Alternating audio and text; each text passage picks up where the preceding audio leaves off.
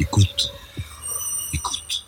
Bonjour, euh, mon invité aujourd'hui est Gérard Haro qui vient de publier ce qui devient un peu un best-seller, Histoire diplomatique au pluriel, c'est euh, un regard sur le passé pour éclairer le présent avec quand même comme ligne de conduite une ode euh, au, au réalisme en relations internationales. On va bien sûr parler aujourd'hui des États-Unis. Chacun sait que tu as été ambassadeur à la fois auprès des Nations Unies, euh, dont le siège est quand même euh, à New York, puis à Washington comme ambassadeur bilatéral auprès des États-Unis, et tu apparais comme euh, l'un des tout meilleurs connaisseurs des États-Unis en France. Alors, si j'ose une comparaison qui peut paraître osée, mais je sens tomber dans le complotisme évidemment, le Premier ministre japonais Yoshida avait dit que la guerre de Corée avait été un cadeau des dieux pour le Japon. Est-ce que cette guerre d'Ukraine n'est pas un cadeau des dieux pour les États-Unis? On oublie la débâcle de Kaboul et de nouveau les États-Unis sont quand même au centre pour faire pièce par rapport à la menace russe. Alors c'est vrai qu'il y a un, extraordinaire effet d'aubaine pour les Américains. Euh, effet d'aubaine économique d'abord, euh, dans la mesure où ils nous vendent maintenant leur gaz euh, de, schiste, et il y avait longtemps d'ailleurs qu'il nous, nous demandait, il demandait aux Européens de ne pas dépendre de l'approvisionnement énergétique russe. Euh, leur raisonnement était un raisonnement géopolitique. Beaucoup d'Européens les soupçonnaient de faire ça aussi pour des raisons commerciales. Bien aujourd'hui, le débat est, clos. Euh, nous ne pouvons plus nous approvisionner en Russie et sans doute pour et sans doute pour longtemps.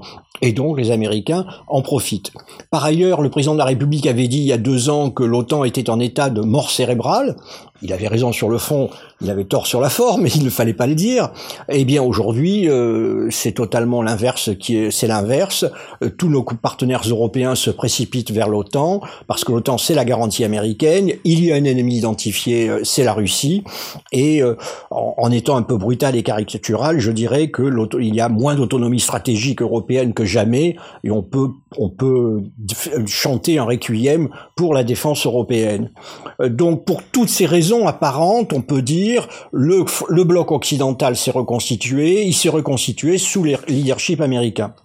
Alors en même temps, euh, il faut se rendre compte que euh, ce n'est évidemment, ce n'était pas l'effet recherché par les Américains, parce que au contraire, les États-Unis étaient en train de se retirer d'Europe, un peu sur la pointe des pieds, parce que leur priorité absolue c'était la Chine, c'était l'Asie, et cela aussi bien euh, Obama que Trump que, que Biden. C'est un des rares points de consensus aux États-Unis, c'est le fait de dire que la Chine est la menace de demain. Je dirais même que c'est la seule, c'est quasiment la seule, le seul élément de consensus. Je me rappelle lorsque le vice-président Pence avait fait un discours très anti-chinois en 2018. Eh bien, euh, ensuite, j'avais, euh, j'avais rencontré des experts euh, de l'Asie euh, à Washington, démocrates et républicains. Ils étaient tous d'accord. Et les anciens conseillers d'Obama disaient même, nous aurions dû dire la même chose plus tôt. Et euh, donc, les, les, pour les États-Unis, qui sont un pays puritain, qui besoin d'avoir le bien contre le mal, eh bien voilà, c'est la Chine qui est identifiée comme le, comme l'adversaire l'adversaire global. Donc il faut se retourner vers la Chine. Mais en plus, il y a aussi le sentiment que c'est en Asie que se trouve la, croissance et l'avenir du monde. Euh, dans, dans, un entretien au The Atlantic, Obama l'avait dit, l'avenir du monde se jouera entre New Delhi et Los Angeles. Euh, les Américains, nous, ceux qui nous aiment bien, en tout cas, nous aiment bien comme on aime bien la vieille tante, euh, qui est qui est charmante, mais dont on n'attend plus grand chose. On a un peu l'impression, à leurs yeux, que nous sommes une société d'abord un peu démographiquement mourante, euh, un peu enquistée dans ses réglementations, ses habitudes, etc. Mais est-ce que, euh, parmi aussi, il va y avoir les mi-termes, euh, les élections du de mi-mandat en novembre est-ce qu'une victoire républicaine, qui paraît peut-être moins euh, certaine qu'il y a deux trois mois, pourrait remettre en cause l'aide accordée à l'Ukraine? Bah Ça, c'est vraiment la question, la question fondamentale, euh, parce que, euh, en effet, d'abord, je dirais que pour les lecteurs américains, euh, on peut assez facilement lui dire euh, les Américains ont décidé, les Américains ont décidé de livrer ou de à peu près 40, 40 milliards de dollars à l'Ukraine, et pour le moment, les Européens ne sont à peine à la moitié. C'est-à-dire, or, c'est quand même un conflit européen. Donc, j'aurais tendance à dire que dans une campagne électorale, il n'est pas compliqué, il n'est pas difficile pour un, un candidat euh, de, de, de, convaincre les électeurs que finalement les Américains en font peut-être trop ou les Européens n'en font pas assez. À cela s'ajoute l'hostilité personnelle de Donald Trump envers l'Ukraine et envers euh, Zelensky lui-même, pour des raisons assez compliquées, de scandales au cours de sa présidence. Euh, n'oublions pas que les démocrates ont essayé de le, euh, de le destituer à cause de ce qu'il aurait fait, de ce qu'il aurait dit en Ukraine. mais les, les, républicains se divisent quand même en, en, deux blocs. Il y a les Trumpistes qui sont néo-isolationnistes et qui sont prêts à suivre le président dans cette voie. Et puis il y a aussi les républicains traditionnels quand même, très conservateurs, mais qui considèrent que la Russie est une menace. Euh, donc ce serait certainement, euh, en cas de victoire, qui est quand même assez possible, hein, victoire de républicaine qui reprennent une ou les deux chambres, il y aurait sans doute au sein du Parti républicain un débat sur le thème devons-nous continuer à, euh, à, soutenir Zelensky? Et avec euh, également sans doute, à mon avis, l'idée de l'idée qui est de dire quand même les Européens n'en font pas beaucoup. Et quels peuvent être les buts de guerre pour les États-Unis dans cette affaire? Est-ce que euh, ils laissent les Ukrainiens les décider? Il y a deux options. Est-ce qu'il faut revenir aux frontières du 24 février? Ou est-ce qu'il faut revenir aux frontières de 2014 Et quelles sont les marges de manœuvre qu'a Washington par rapport à Kiev? Là aussi, vous savez, euh, euh, enfin, tu sais, tu connais les États-Unis, c'est souvent assez, euh, c'est assez chaotique. Il y a plein, c'est euh, il y a évidemment des voix qui sont assez divergentes. Euh, moi, je suis frappé quand même par la, la grande prudence de Joe Biden lui-même. Hein. Il a, euh, il n'a pas accepté de livrer toutes les armes que réclamait que réclamait Zelensky sur la, le nucléaire. À part une déclaration où, où il a parlé d'Armageddon, quand même jusque-là, les États-Unis n'avaient pas réagi aux gesticulations nucléaires de aux gesticulations nucléaires de, Poutine. Et dans les discours euh, sur les buts de guerre, euh, il y avait quand même un, flou, un, flou artistique. Ça, je dirais, c'est c'est la manière, je pense, que Biden et donc Blinken pensent. Ensuite, il y a évidemment les, plus durs, hein, y compris du point de vue du Parti démocrate, au, au, nom des valeurs, ou alors, comme le secrétaire à la défense, qui d'ailleurs après s'était fait taper sur les doigts, avait dit en allant à Kiev il y a maintenant quelques mois, c'est l'occasion d'affaiblir durablement la Russie. Et euh, donc euh, voilà, c'est euh, il y a son. Et ça, c'est une gaffe. il avait été rattrapé. Hein, il avait été, on l'avait recadré. Recadré pour avoir dit ce qu'il ne fallait pas dire et que l'on veut faire, ou parce que non, ça allait trop loin? Je pense que c'est parce que ça allait trop loin. Je pense de nouveau, j'ai, je, je, suis, j'ai quitté les États-Unis avec la conviction que ce qui était en train de l'emporter aux États-Unis par rapport à la bulle washingtonienne qui, elle, veut, la guerre, veut une politique étrangère forte au nom des valeurs du leadership américain, il y avait quand même une très grande lassitude dans le pays. Et, que euh, des gens qui avaient été élus par le pays, euh, et euh, comme Obama, puis comme Trump, puis comme Biden, en étaient conscients et, que euh, de nouveau il considérait que les vrais défis étaient en Asie, mais aussi étaient des défis technologiques. Donc, mais je peux me, je peux me tromper, mais je pense que du côté de, du côté de, de Biden, on n'est pas dans les va en guerre, on n'est pas pour aller, pour aller jusqu'au bout. Mais tu poses la bonne question, mais une question qui va être posée aussi aux Européens. Si les, les Ukrainiens, comme on peut le souhaiter, arrivent, repoussent les Russes jusqu'aux frontières du 24 février et, comme on peut s'y attendre, veulent aller plus loin, comment réagirons-nous? Alors sur le Donbass, on, je pense qu'on on continuerait de le soutenir, mais sur la Crimée, et ça, là, je pense que c'est un tout autre sujet. Parce que pour l'instant, euh, la parole officielle, aussi bien en Europe qu'aux États-Unis, c'est dire, ce sont aux Ukrainiens de fixer un terme à la guerre. Mais en même temps, euh, si la, volonté euh, des Ukrainiens de se battre dépend un peu du flot d'armement qu'on leur livre. Si le flot se tarissait, la volonté ukrainienne de bouter euh, les Russes hors de Crimée serait peut-être moins forte. Bah, la question que tu poses est une question que je me pose moi aussi, mais c'est une question qu'on ne peut pas poser publiquement aujourd'hui, parce que évidemment, on nous, évidemment, on se ferait insulter sur le thème. Moi, une fois, j'ai posé cette question sur un plateau de télévision, et on m'a dit mais comment un diplomate ne peut-il pas savoir que la Crimée est une partie inaliénable de l'Ukraine? Certes, euh, et évidemment dire qu'on pourrait couper le robinet non seulement des armes mais aussi du financement à Zelensky aujourd'hui est inaudible. Mais je suis quand même convaincu. Euh, alors ça dépend des circonstances naturellement, mais je suis convaincu, en tout cas pour l'Ukraine, pour la Crimée, lorsqu'on en arriverait, si on en arrivait là, que la question se poserait dans certaines capitales européennes et que ce serait peut-être le moment où se romprait euh, l'unité européenne. Surtout que Zelensky lui-même, euh, il y a trois ou quatre mois, était prêt à dire euh, la Crimée, on peut en parler dans 20 ans. Mais oui, parce que Zelensky est un, moi je trouve d'abord c'est, il est remarquable, hein, c'est, vraiment la révélation de l'année, si j'ose dire. Donc Zelensky au tout début, parce que c'est un réaliste, c'était au moment où on, craignait une victoire russe, disait qu'il était prêt à négocier. Euh, il parlait de référendum, d'autodétermination sous contrôle international. Et puis récemment, il a dit non, c'est je l'Ukraine doit récupérer l'ensemble de ses territoires. Ce qui est ce qui tout à fait euh, compréhensible. Euh, lorsque vous êtes en guerre, votre pays a été dévasté, ravagé. Lorsqu'on révèle des atrocités commises par l'armée russe, il est évident que Zelensky ne peut pas appeler au compromis, ne peut pas dire à la population ukrainienne non seulement on a été envahi et on est violé, dévasté, bombardé, mais en plus on va céder. Donc, euh, et euh, mais moi j'ai tendance à dire qu'avant la négociation, euh, les, deux parties disent toujours qu'elles ne veulent pas négocier, qu'elles ne veulent rien céder, puis on s'assoit à la table et en général on parvient, on parvient à un compromis. Donc, ce que déclare Zelensky est compréhensible, mais je ne suis pas convaincu que ce soit le dernier mot. Il y a néanmoins toujours des contacts entre Moscou et Washington sur le désarmement nucléaire. Donc tous les canaux ne sont pas coupés. Il y a une distinction entre les dossiers. Oui, je pense. Je, vous savez, sur la sur la, la dissuasion nucléaire, en réalité, les déclarations russes ont toujours été d'une très grande orthodoxie. Euh, c'est la pour la défense des intérêts existentiels de la Russie.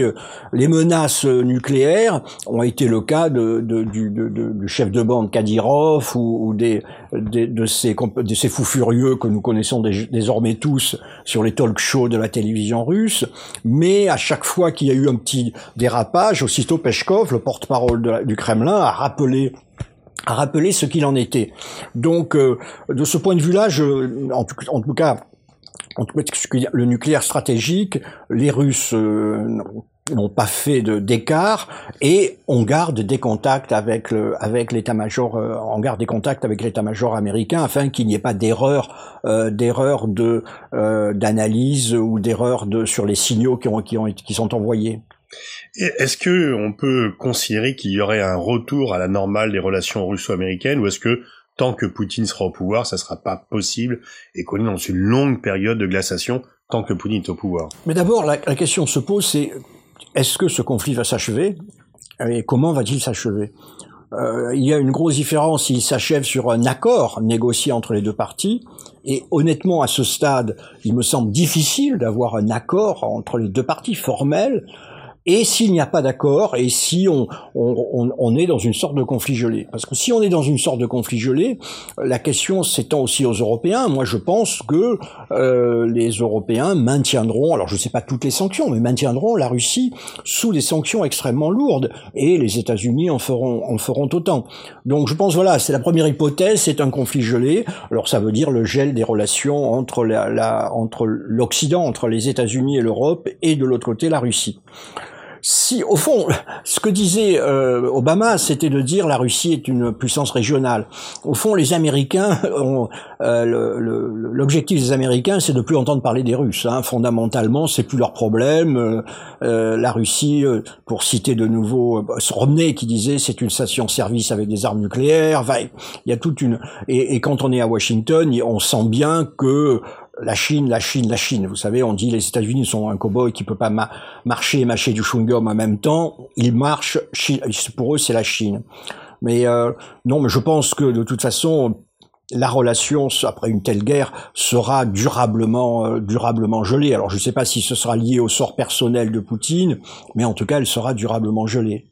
Il y a quelque chose qui frappe de plus en plus, c'est cette distinction The West versus The Rest on a un mode occidental qui est très uni, très soudé, qui ne s'est pas divisé, les batteries de sanctions ont tous été approuvées les unes après les autres, et en même temps, même s'il y a des votes contre l'annexion juridique euh, euh, des provinces euh, ukrainiennes par la Russie, on voit bien que le reste du monde ne veut pas sanctionner la Russie.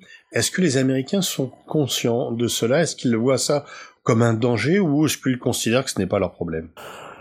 Euh, du côté, alors, bon, d'abord, euh, c'est évidemment, c'est une évidence hein, de voir que un certain nombre de la plupart des pays, en dehors du, des occidentaux et du Japon, de l'Australie, etc., euh, n'ont pas sanctionné, ne veulent pas sanctionner la Russie. Mais euh, tu as eu raison de rappeler aussi la condamnation de l'annexion.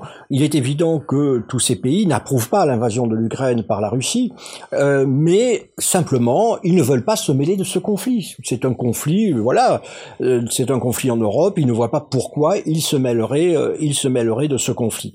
Euh, Inversement, nous avons en effet la recréation d'un bloc occidental, et euh, je dirais qu'on peut en parler plus plus loin, mais je dirais pour moi c'est un peu c'est un peu un sujet d'inquiétude. Je crains un peu trop que l'on que, que, nous nous enfermions dans une dans une sorte de réaction obsidionale du camp de la démocratie. Vous savez, avec ce, ce cette présentation démocratie contre autocratie ou jardin contre jungle, comme l'a dit ou jardin contre ou jardin contre, contre, jungle.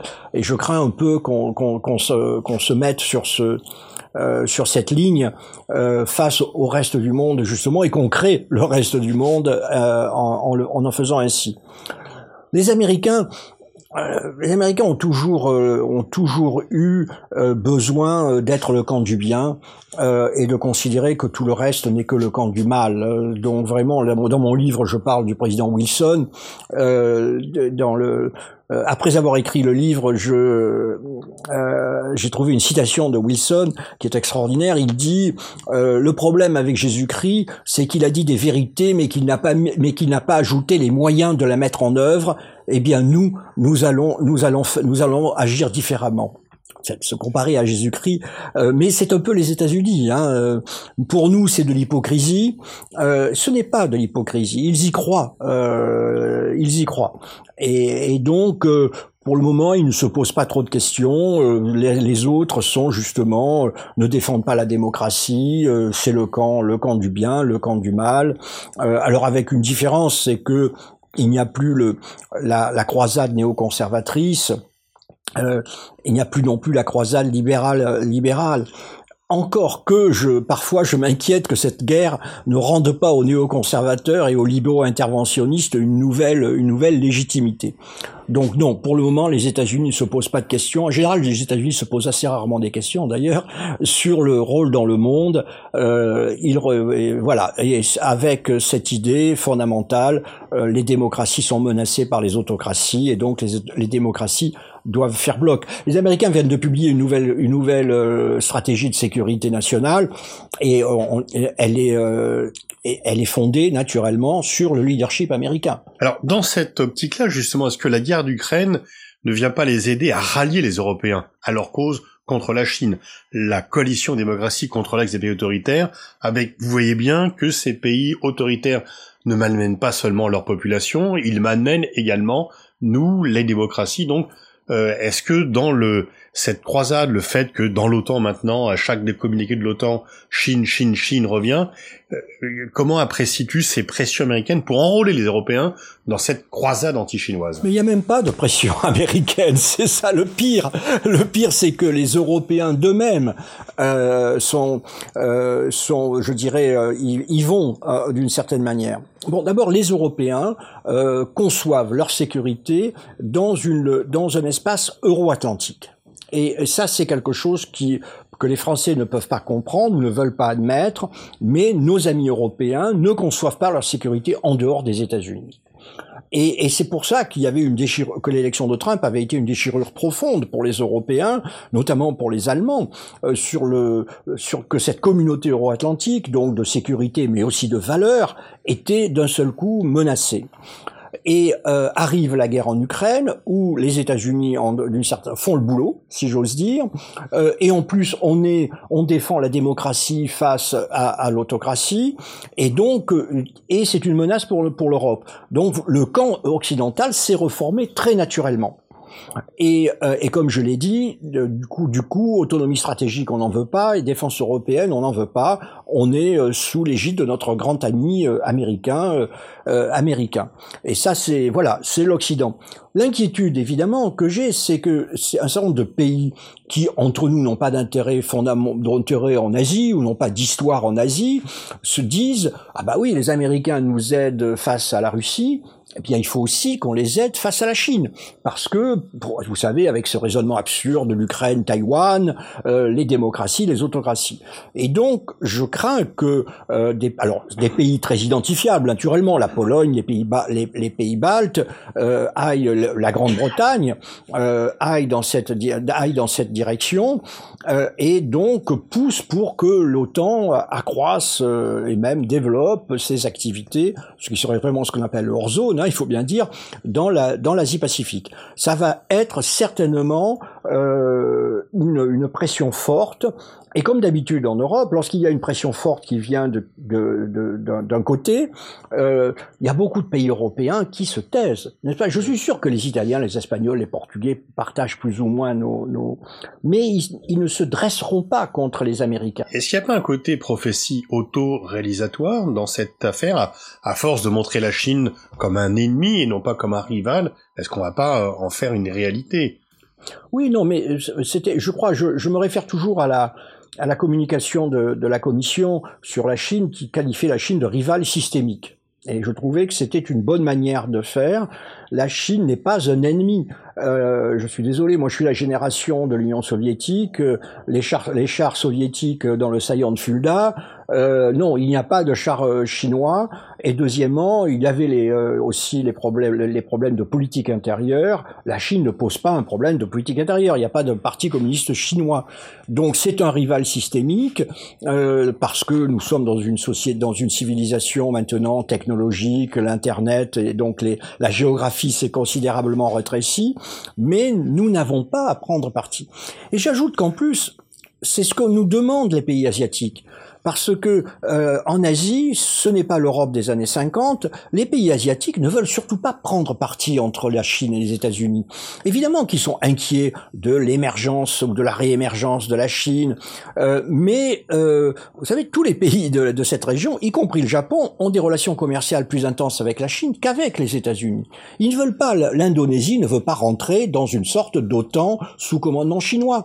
Euh, la Thaïlande, tous ces pays et, et tous ces pays ont leurs propres politiques, leurs propres inquiétudes. Et justement, moi je pense que nous, les Européens, c'est à eux qu'on devrait parler plutôt que d'essayer de nous, de nous ranger derrière le, le, grand frère américain. Nous sommes plus proches des États-Unis que la Chine, évidemment, mais de là à créer une sorte de d'OTAN asiatique, euh, je pense que c'est un pas que nous ne devrions pas franchir. Le président de la République, dans son discours devant les ambassadeurs du mois d'août, a utilisé quatre ou cinq fois le terme de refus de la vassalité en parlant de la relation avec les États-Unis. Est-ce que euh, comment définirais-tu la politique à l'égard des États-Unis de Emmanuel Macron? Euh, le refus, la vassalité. Euh, non, c'est amusant parce que dans, un, dans le discours du président, on voit très bien les partis qui ont été euh, proposés par le Quai d'Orsay, qui sont vraiment absolument impeccable au quart de, au quart de, de, de, virgule, personne peut. Et puis les parties qui ont dû être ajoutées par le président de la République. Et là, je suis à peu près sûr que ce sont des phrases ajoutées par Emmanuel Macron. Non, Emmanuel Macron vis-à-vis des États-Unis, pour lui, ça a été euh, d'abord, ça a été euh, Trump, euh, et je pense qu'il a joué assez intelligemment. Il a deviné tout de suite le personnage et il a compris, comme moi je le, je le lui répétais, il n'y avait qu'une personne qui décidait à Washington et le président de la République française était obligé d'essayer de garder une relation de travail avec ce personnage à, à la fois imprévisible, foutraque, etc. Et il a réussi avec des, des, des chaos mais il a réussi à, avoir un accès permanent euh, pour euh, et ça, ça nous a été utile. Moi, souvent, on me, demande, donnait instruction d'aller voir le Conseil national de sécurité, mais le Conseil national de sécurité ne savait pas ce que Trump euh, allait décider le lendemain. Donc, il fallait appeler. Et souvent, je disais, bah oui, il faut appeler, il faut appeler Donald Trump. Et non, le, président de la République s'inscrit dans, dans, une tradition française. Hein. Il est vraiment et donc vis-à-vis -vis des États-Unis, il a à la fois c'est un pays qu'il connaît, euh, mais euh, il sait très bien que c'est l'intérêt national qui, qui l'emporte. Et dans le problème, est, le problème est souvent on dit euh, le Quai d'Orsay est devenu pro-américain ou non le problème c'est que enfin le problème la réalité est que après la chute de l'Union soviétique il n'y avait plus qu'une puissance les États-Unis et que donc pour avoir une politique étrangère il fallait travailler avec les États-Unis le monde est en train de changer et, euh, ça, et ça, et, ça, Emmanuel Macron le, le sent. Il a essayé vraiment d'avoir des relations avec la Chine. Il a essayé avec la Russie. On oublie souvent que honnêtement le dire à la Russie, mais il a essayé. Euh, il a essayé dès son élection en invitant Poutine à Versailles. Il a, il a invité Poutine à, au Brégançon. Ils ont passé une journée ensemble. Il est allé en Russie. Il a été, il a vraiment parlé avec Poutine. On ne peut pas accuser euh, Emmanuel Macron de pas avoir essayé d'aboutir à un compromis, hein, au moins euh, à une compréhension euh, mutuelle avec les, les, avec avec les Russes. Donc je crois qu'il comprend le monde le monde qui vient et, et, et j'espère qu'il aura euh, qu'il aura la force, qu'il aura les moyens euh, justement euh, après cette guerre ou d'aller au-delà du reste du monde. Merci Gérard Haro, je renvoie à la lecture de ton livre dont on voit la couverture Histoire diplomatique au pluriel. Moi j'ai lu d'une traite entre Paris et l'île de Bas. C'est vraiment un plein d'exemples qui donnent un peu à phosphorer sur le monde actuel. Merci Gérard. Merci.